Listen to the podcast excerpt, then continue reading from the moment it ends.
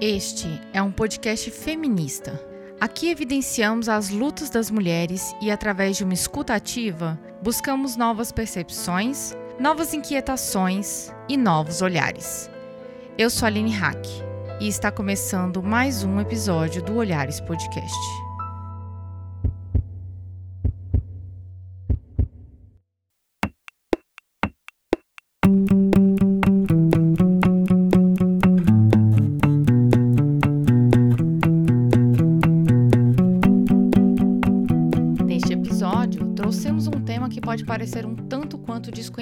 Para alguma de vocês.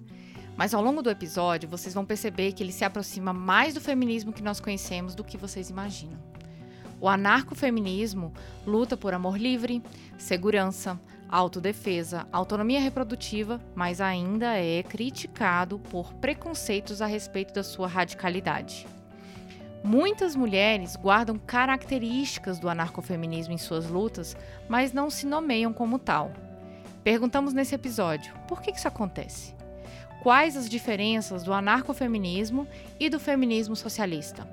Quais as contribuições do anarcofeminismo na luta feminista latino-americana? Seguimos falando de feminismos que horizontalizam lutas e inspiram. Com um tanto de zines na estante e punk rock nas veias, hoje eu tenho uma convidada muito especial. Conta pra gente quem é você. É, meu nome é Laura Martelo, eu sou anarcofeminista, ativista feminista, é, feminista autônoma, pesquisadora, é, sou doutora em ciência política pela Universidade de Minas Gerais e eu estudo grupos feministas autônomos no Brasil e na América Latina, no, nos quais atuam vários anarcofeministas e que possuem em sua forma de organização muitas influências de ideias anarquistas, como organização por afinidade, apoio mútuo, ação direta, horizontalidade, autogestão e solidariedade. Estudo também a cultura da autodefesa feminista, que se propõe como uma forma autônoma de combater a violência sexista sem ter que passar pelas instituições repressoras do Estado, como a polícia, já que essas tendem a revitimizar as mulheres sobreviventes. E juntas começamos mais um Olhares Podcast.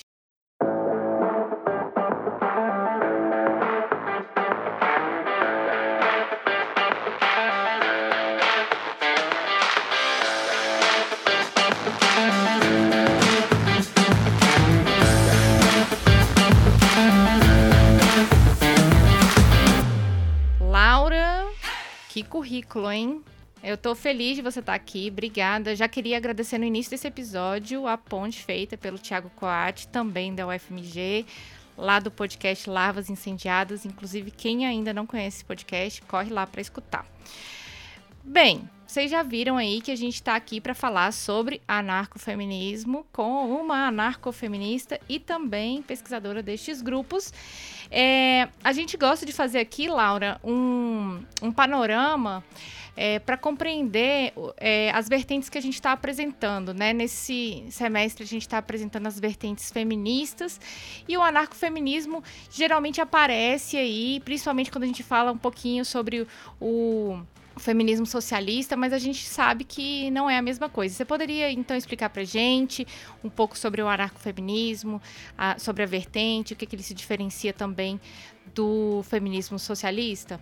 É, então, o anarcofeminismo, ele tem uma ligação muito forte com ideias anarquistas que se divergem é, do pensamento socialista em alguns, em alguns aspectos. É, então, eu vou começar, na verdade, pelo que eles têm em comum, né? Então, os movimentos anticapitalistas, no geral, eles as diversas vertentes anticapitalistas, elas se baseiam na análise, na crítica de Karl Marx ao capitalismo e almejam uma sociedade sem divisão de classes, sem Estado, já que historicamente o Estado sempre foi um mecanismo das elites econômicas e políticas que utilizam seus aparelhos repressivos, como polícia, forças armadas, para manter a dominação sobre a, a classe trabalhadora. Porém, eles vão divergir com relação aos métodos que devemos utilizar para alcançar esse objetivo.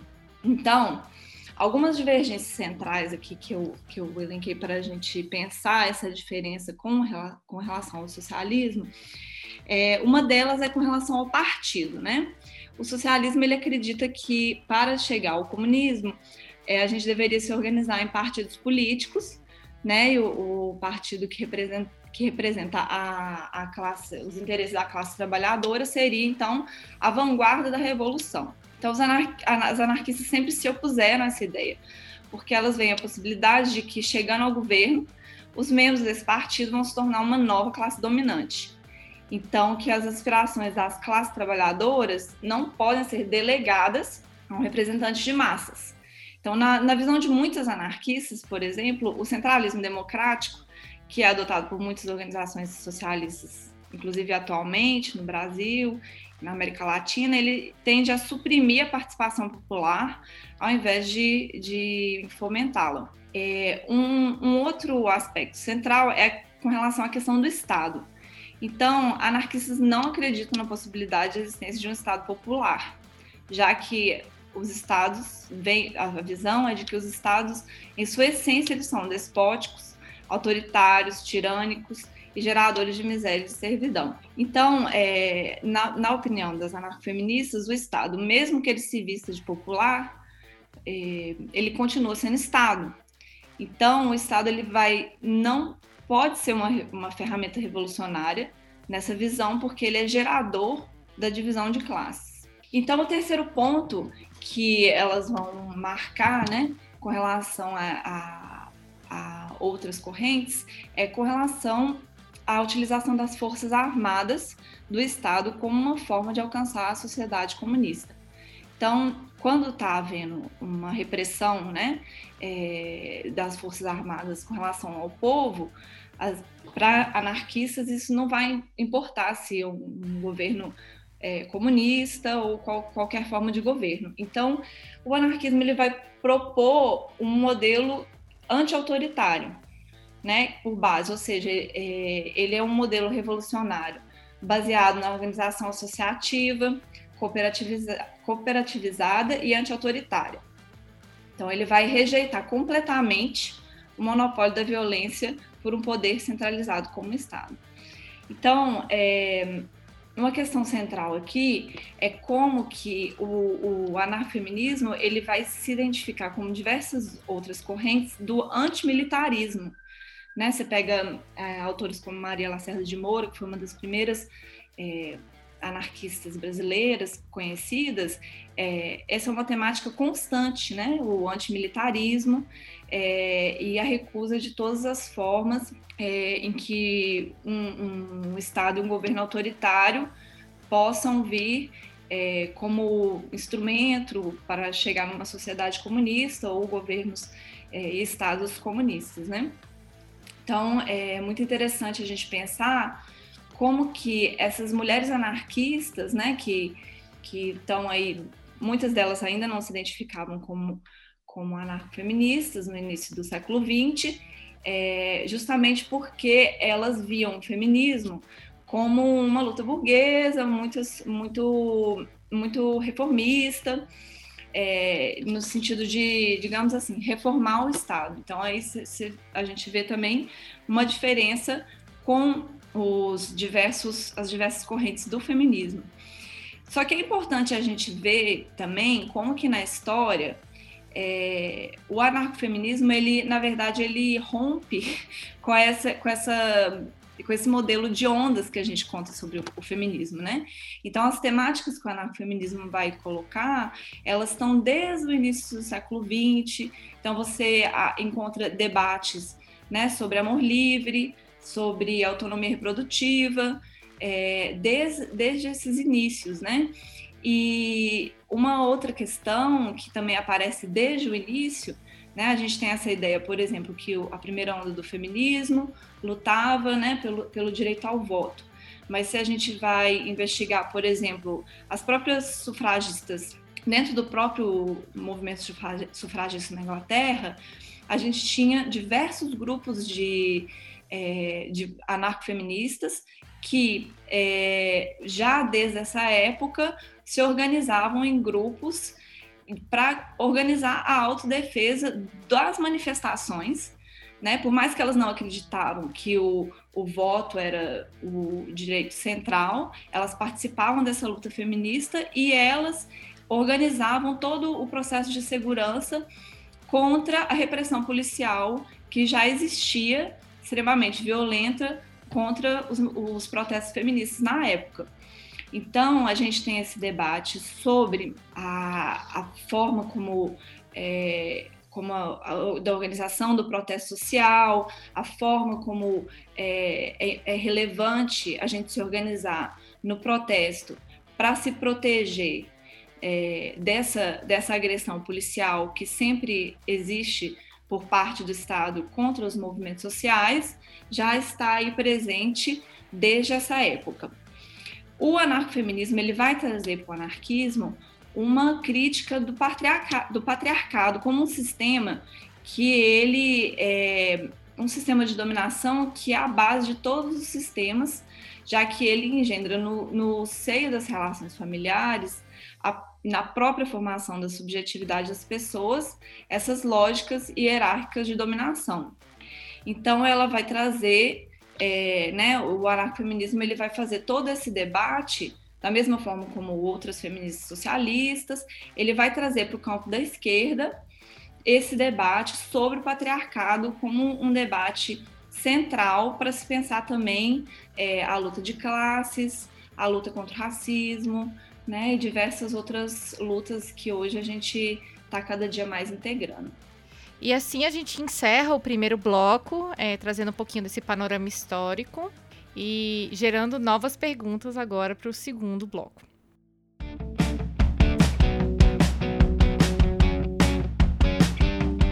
Laura, você estava falando, é, você estava falando de alguns pontos similares com outras lutas feministas, é, como a luta contra o patriarcado, a luta contra o racismo. Eu tô aqui pensando, você me, aí você pode me dizer se o que eu tô pensando tá correto ou não parece, para mim, pelo que você, você falou agora pouco, que os princípios anarcofeministas influenciam um feminismo que a gente conhece hoje, que é que é pelo menos é o feminismo que eu tô conhecendo, né? Que eu que eu tenho conhecido já é, desde que eu comecei a estudar sobre ele em 2013. É, quais seriam esses princípios que você mencionou que acabam voltando-se mais para a esquerda inicialmente, acho que até hoje, né, porque são princípios que também são contemplados pela, pela esquerda, mas que a gente não consegue perceber que parece que há muito mais anarcofeministas do que a gente acha, né? Eu, eu tô quase me identificando uma anarcofeminista nesse momento. então, é, assim como a maior parte das do que a gente chama né, de contracultura, é, em grande parte esse tipo de pensamento, ideologia se difunde através da cultura, né? Então, eu acredito, na minha percepção, que uma das maiores fontes de difusão do, do anarquismo e do anarcofeminismo, ela é através da cultura.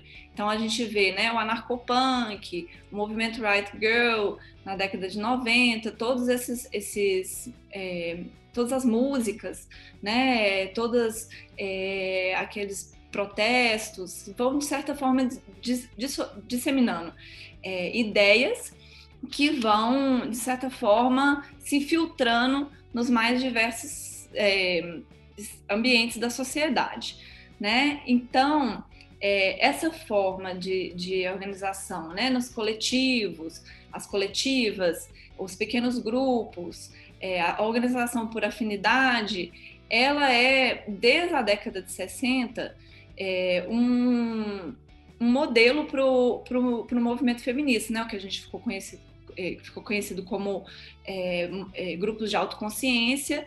Ele é, na verdade, esse modelo ele é comum entre o feminismo e o anarquismo. Então é difícil de, até da gente medir qual que é a influência, né, de onde vem é, esse, esse modelo. Ele é uma, uma contribuição, eu acho que ela é as duas coisas ao mesmo tempo, né? É, então, quando a gente vê é, a difusão dessas ideias na América Latina, elas vão se dar principalmente através do, da tradução de, de folhetos, né? Vou dar um exemplo aqui, né? Teve essa a tradução do folheto chileno como para uma escola, né? E isso é, foi difundido né, por, no movimento estudantil aqui no Brasil nos últimos anos, que influenciou todo esse movimento de ocupação nas, das escolas e das universidades, que foi um dos maiores movimentos é, que, que a gente viu, né? E a própria noção de ocupação, ela é originária do movimento autônomo e do movimento anarquista, né? Então, é, quando essas ocupações ocorrem, né, já existe uma influência simultânea do feminismo nesse universo é, estudantil também. Então, vão se organizar feministas, é, coletivos feministas e LGBT, né, na, nesses, nessas ocupações, e que vão fazer, dentro desse contexto, uma organização e um debate baseado nessas questões. Então, eles vão fazer, de certa forma, uma aproximação entre esses, esses é, grupos. Então, é, a gente, quando a gente observa né? Por exemplo, a grande proliferação recente né, dos, dos movimentos e grupos autônomos, é, isso já é um reflexo, porque eles vão se organizar, as coletivas feministas e os coletivos autônomos no geral, eles vão se organizar fortemente por frentes de ação.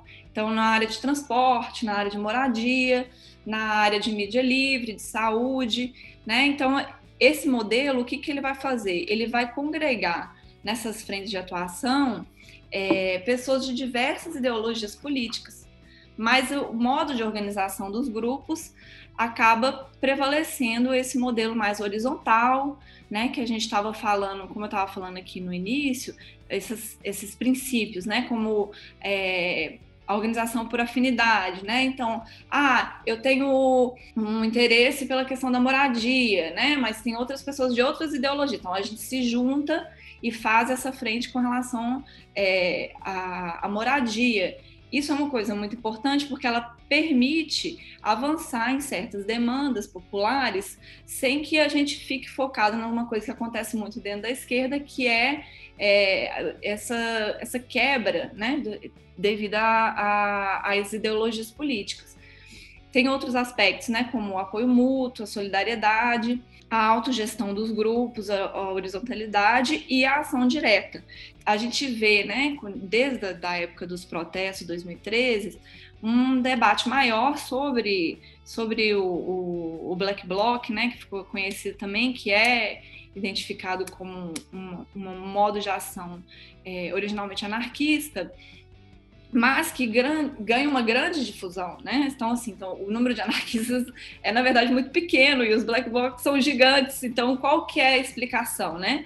A explicação é que uma ideia como essa, né, de, de, de é, o que muitas anarcofeministas falam, né? Você é, fazer ruído, você fazer aquilo é, uma forma de chamar atenção num contexto de protestos, de colocar é, o conflito direto, ele vai sendo é, visto como algo que geralmente pro, produz mais efeito do que, né, assim, outros tipos de protestos, digamos assim, que, que tem menos conflito.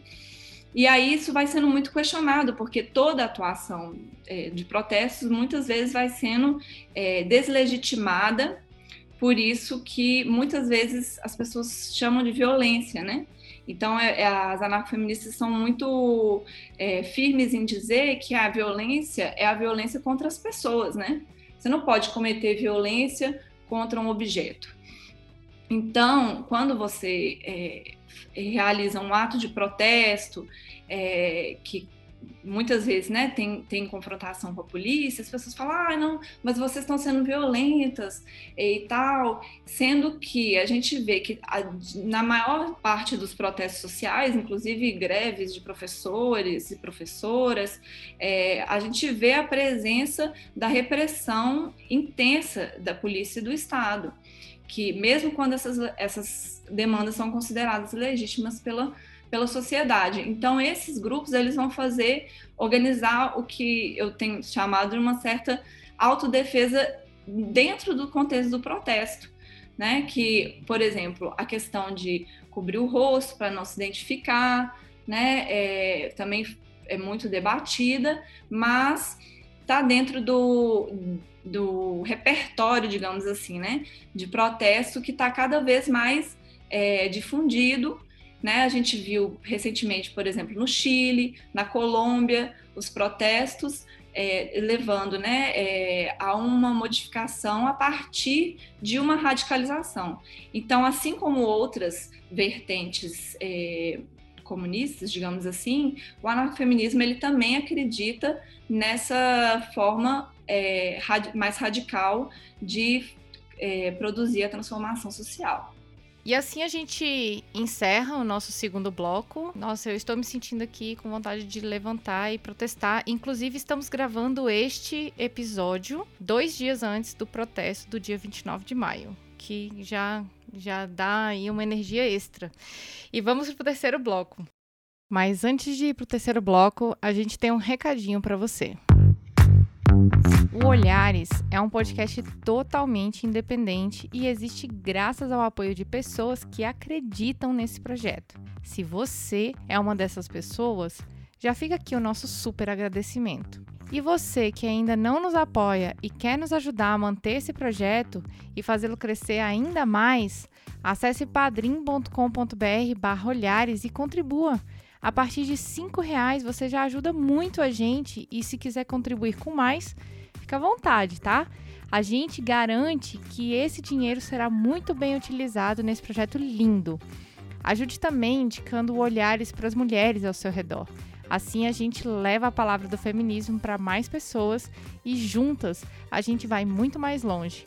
Então é isso. Para apoiar, padrim.com.br barra olhares e para espalhar, indica olhares nas suas redes. Bom, chega de recadinhos e bora pro próximo bloco.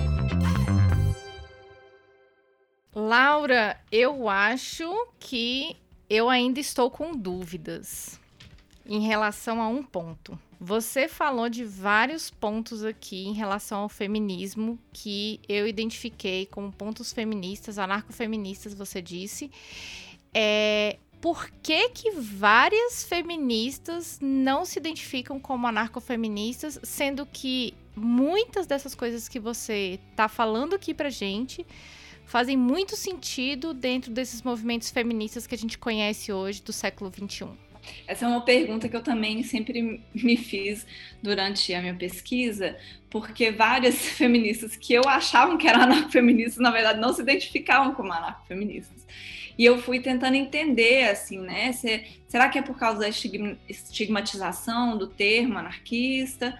Será que é porque elas não querem é, se identificar com uma ideologia, né, com uma genealogia tão europeia, né, que é, mesmo tentando aí, né, há, mais de 100 anos na América Latina, talvez também ainda identificam como é, uma externa, né, a nossa realidade, ou será porque que é, vou dizer que acho que essa é a minha principal hipótese, é, porque elas talvez não se identificam com os grupos anarquistas que elas conhecem, que é porque até hoje esses grupos são majoritariamente masculinos.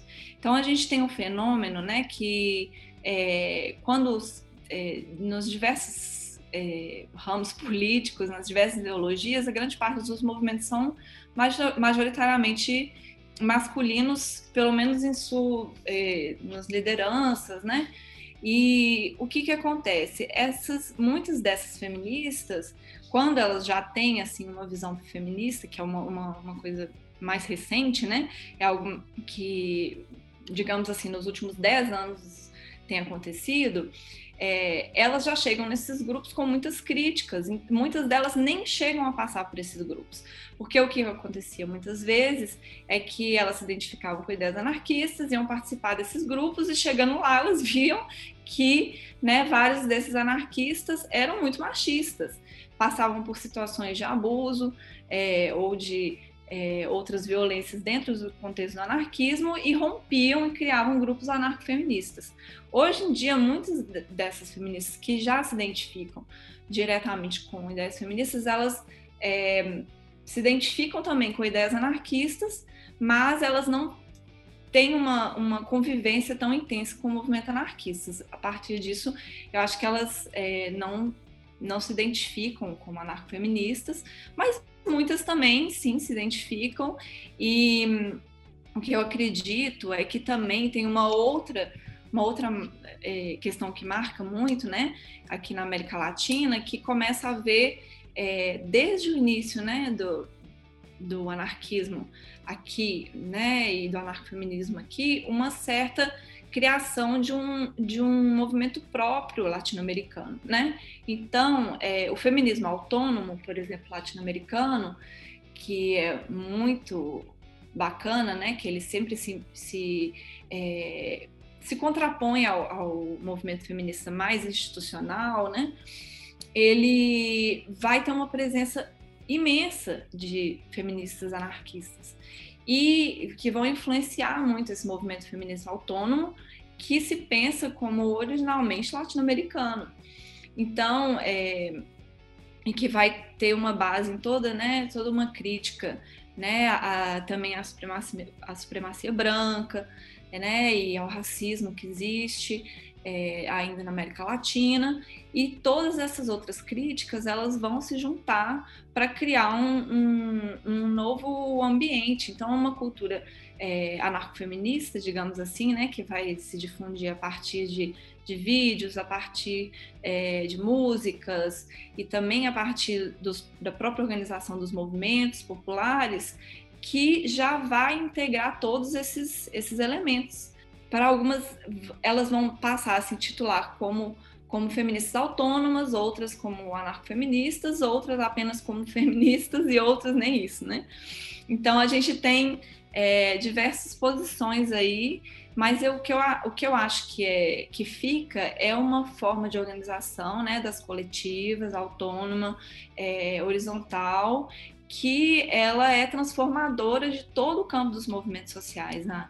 Na minha opinião, né? Ela, ela vai reestruturar toda uma forma de organização política e de é, colocar essas demandas na esfera pública. Ela vai repensar toda essa questão de como é feito o protesto, né, social, na, no nosso contexto aqui da América Latina, no Brasil também, e eu acho que, é, independente se você se identifica como anarcofeminista ou não, é, eu acho que todas essas, todos esses debates, né, sobre é, autonomia reprodutiva, sobre o amor livre, que estão lá desde o início do século XX, em, nas mais diversas localidades do mundo, elas vão permanecer e vai, vão ser é uma herança dessa vertente é, para o feminismo como um todo, né? E que hoje se, se difundiu, né? Quando a gente vê é, nos diversos coletivos, as diversas coletivas que estão se formando, uma influência muito grande dessas ideias autônomas e anarcofeministas. E com essa força mobilizadora que a Laura trouxe aqui, né, esse movimento anarcofeminista que acredita na construção de sociedade baseada em cooperação, em horizontalidade, no cuidado, na proteção, a gente encerra o terceiro bloco e vamos agora para o nosso bloco de indicações.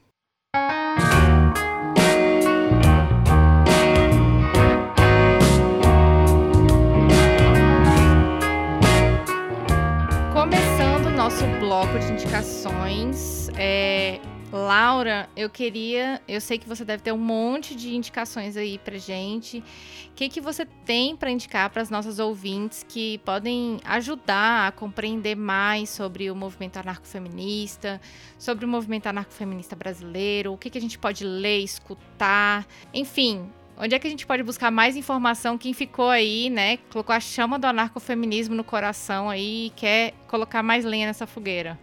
Então, Aline, é, eu selecionei aqui dois documentários, né? Um é o Viver para Lutar, é, da diretora Marina Knupp, que é da Anarcofilme Produções, que conta um pouco da história da formação do punk, anarquismo e feminismo nos anos 90, que é muito interessante. E também o documentário Lute como uma Menina, né, da Beatriz Alonso e Fábio Colombini, que é um, um documentário que mostra também como é isso que eu falei, né, sobre a difusão das ideias é, anarcofeministas e a influência que tem nos movimentos de ocupação, nos movimentos mais atuais. E com relação à, à leitura, é, tem dois textos que eu queria é, recomendar. Um deles é um, um, pequeno compilado que se chama Tesouras para Todas, textos sobre violência machista nos movimentos sociais, que é uma tradução de um, de um compilado de textos é, do movimento é, em Barcelona, que faz um pouco dessa discussão, né? Como que, é, como que a gente enfrenta né, esses, essa questão do machismo também dentro dos nossos movimentos. É, e por fim, uma, um livro que acabou de ser traduzido ao português, é, que é um, um, livro central que eu utilizo na minha tese, que não é diretamente sobre anarcofeminismo, mas que é um livro que versa sobre autodefesa, chama Autodefesa, uma filosofia da violência, de Elza Dorlan e ela vai falar, ela vai fazer uma integração entre todas essas culturas de resistências, né? É, em várias regi regiões no mundo e ela vai contar, né, tipo desde o início do feminismo é, e desde o início dos movimentos de lutas raciais, é, principalmente no movimento negro nos Estados Unidos, de, em diversas partes do mundo, é, como que essa questão da autodefesa é uma questão central, como uma forma de resistência radical no contexto de opressão patriarcal, capitalista, racista. Então, ela vai fazer uma conexão entre essas diversas abordagens, que é muito legal, vale a pena ler. E eu vou indicar aqui duas bandas aqui de Brasília. Uma não tá rolando mais, mas tem muito essa influência anarcofeminista, que é a banda Bulimia e a banda Chavosa, daqui de Brasília. A Chavosa ainda está aí na ativa, banda da minha querida amiga Camila Galete. Inclusive, ela já participou de dois episódios aqui do Olhares. Vou indicar também o podcast Riot Woman, que eu escutei para a gente conversar sobre esse assunto aqui. E vou indicar mais uma vez o podcast Larvas Incendiadas, do meu querido amigo Tiago Coati, é, que traz também outros temas aí sobre feminismo, sobre a transversalização do feminismo acadêmico. Laura, obrigada pela sua presença aqui no Olhares. Estamos é, muito felizes com a, sua, com a sua colaboração. Ah, eu aprendi muito, eu espero que os nossos ouvintes também tenham aprendido muito é, sobre o anarcofeminismo. Eu tô aqui já, é, assim, eu tô em êxtase, na verdade, desde que eu comecei a estudar essa pauta, que você mandou as referências, e aí eu também há alguns alguns dias aí ouvindo punk rock e lembrando também da minha adolescência. É, foi muito bom trazer um pouco dessa militância é, de volta, assim, para mim e perceber a importância é, dos, das mulheres dentro dos movimentos punks e, e, nas letras e tudo mais. Esse documentário que a Laura indicou é fantástico, ela também me indicou para eu ver. Então assistam. Muito obrigada, Aline. Também foi é, muito interessante para mim é, revisitar esse tema do anarcofeminismo, que eu adoro muito, e espero que mais pessoas é, se interessem por essa temática que a gente pode continuar, que a gente possa continuar discutindo sobre esse tema. É isso, pessoal. Olhares Podcast. Só de ouvir dá para ver que é diferente. Obrigada. Créditos. Esse podcast foi produzido pela Caleidoscópio Digital Curadoria, Pesquisa e Pauta, Aline Hack. Edição e mixagem, Marconde Saraiva. Identidade sonora, Montana Estúdio.